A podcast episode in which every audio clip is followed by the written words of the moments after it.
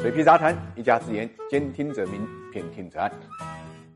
大家好，我是水皮，欢迎各位来到 ESG 会客厅。我们今天跟大家聊一聊中金公司的配股。大家都知道，资本市场呢有两个基本功能，一个功能呢就是投资啊，另外一个功能呢就是融资啊。那么在这两个功能之间的桥梁呢，当然就是呃价值发现啊，或者说价格发现。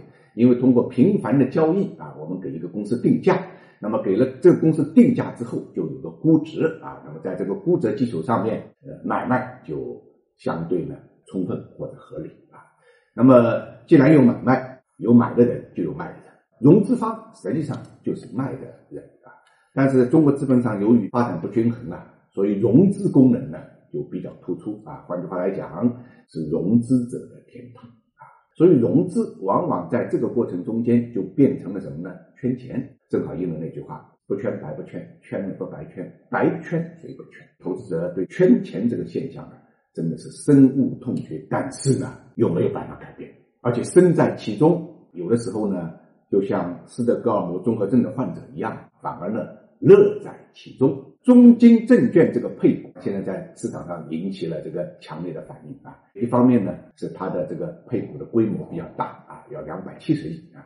大家知道，它两年前上市的时候，IPO 才融了一百三十五亿啊。那么现在是再融资啊，就配股，居然是当初 IPO 的一倍啊。所以呢，引起大家关注呢就比较强烈。那么另外一方面呢，在再融资的各种手段中间呢，配股这是老方子了，而且现在一定程度上已经被很多啊大股东给抛弃了啊。他们大多数用的现在都定增，如果里面有利差的话，定增是比较合适的啊。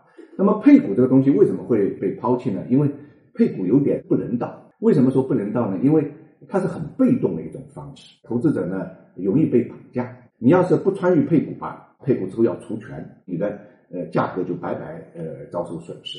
你要参与配股吧，你得拿钱。那么很多现在在弱势中间啊，投资者是被套牢的，他是没有这个能力呃去参与配股。所以呢，配股这个方式呢。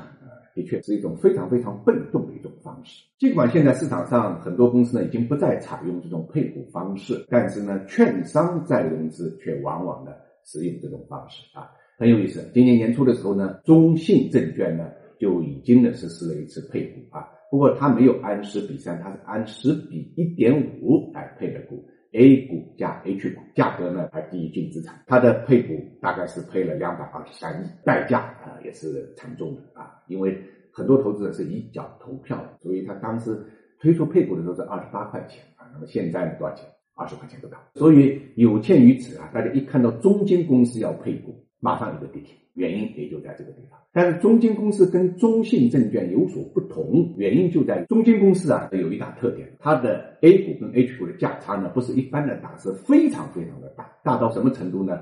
大到三倍这么一个价差。我们看看它 A 股的价格是四十二块钱左右，那么港股才多少呢？才十四块钱左右。它就是特别大的。那么配股的价格呢？它又是按照港币啊，就是 H 股五天的一个均价来算的，算出来的价格呢，呃，折合成人民币也就十块钱左右。所以四十二块钱的 A 股配十块钱左右的这么一个配股，从这个除权的角度来讲呢，呃，这个价格是非常合算的。更何况呢，现在中金公司的这个净资产啊，它就在十六块钱左右，它这是低于净资产在配股。啊，从公司权益的角度来讲，参与配股的投资者呢也是获益者，所以这也是为什么中金公司一个跌停之后啊，第二天呢它就没有再出现大规模的杀跌啊，原因呢就在这个地方。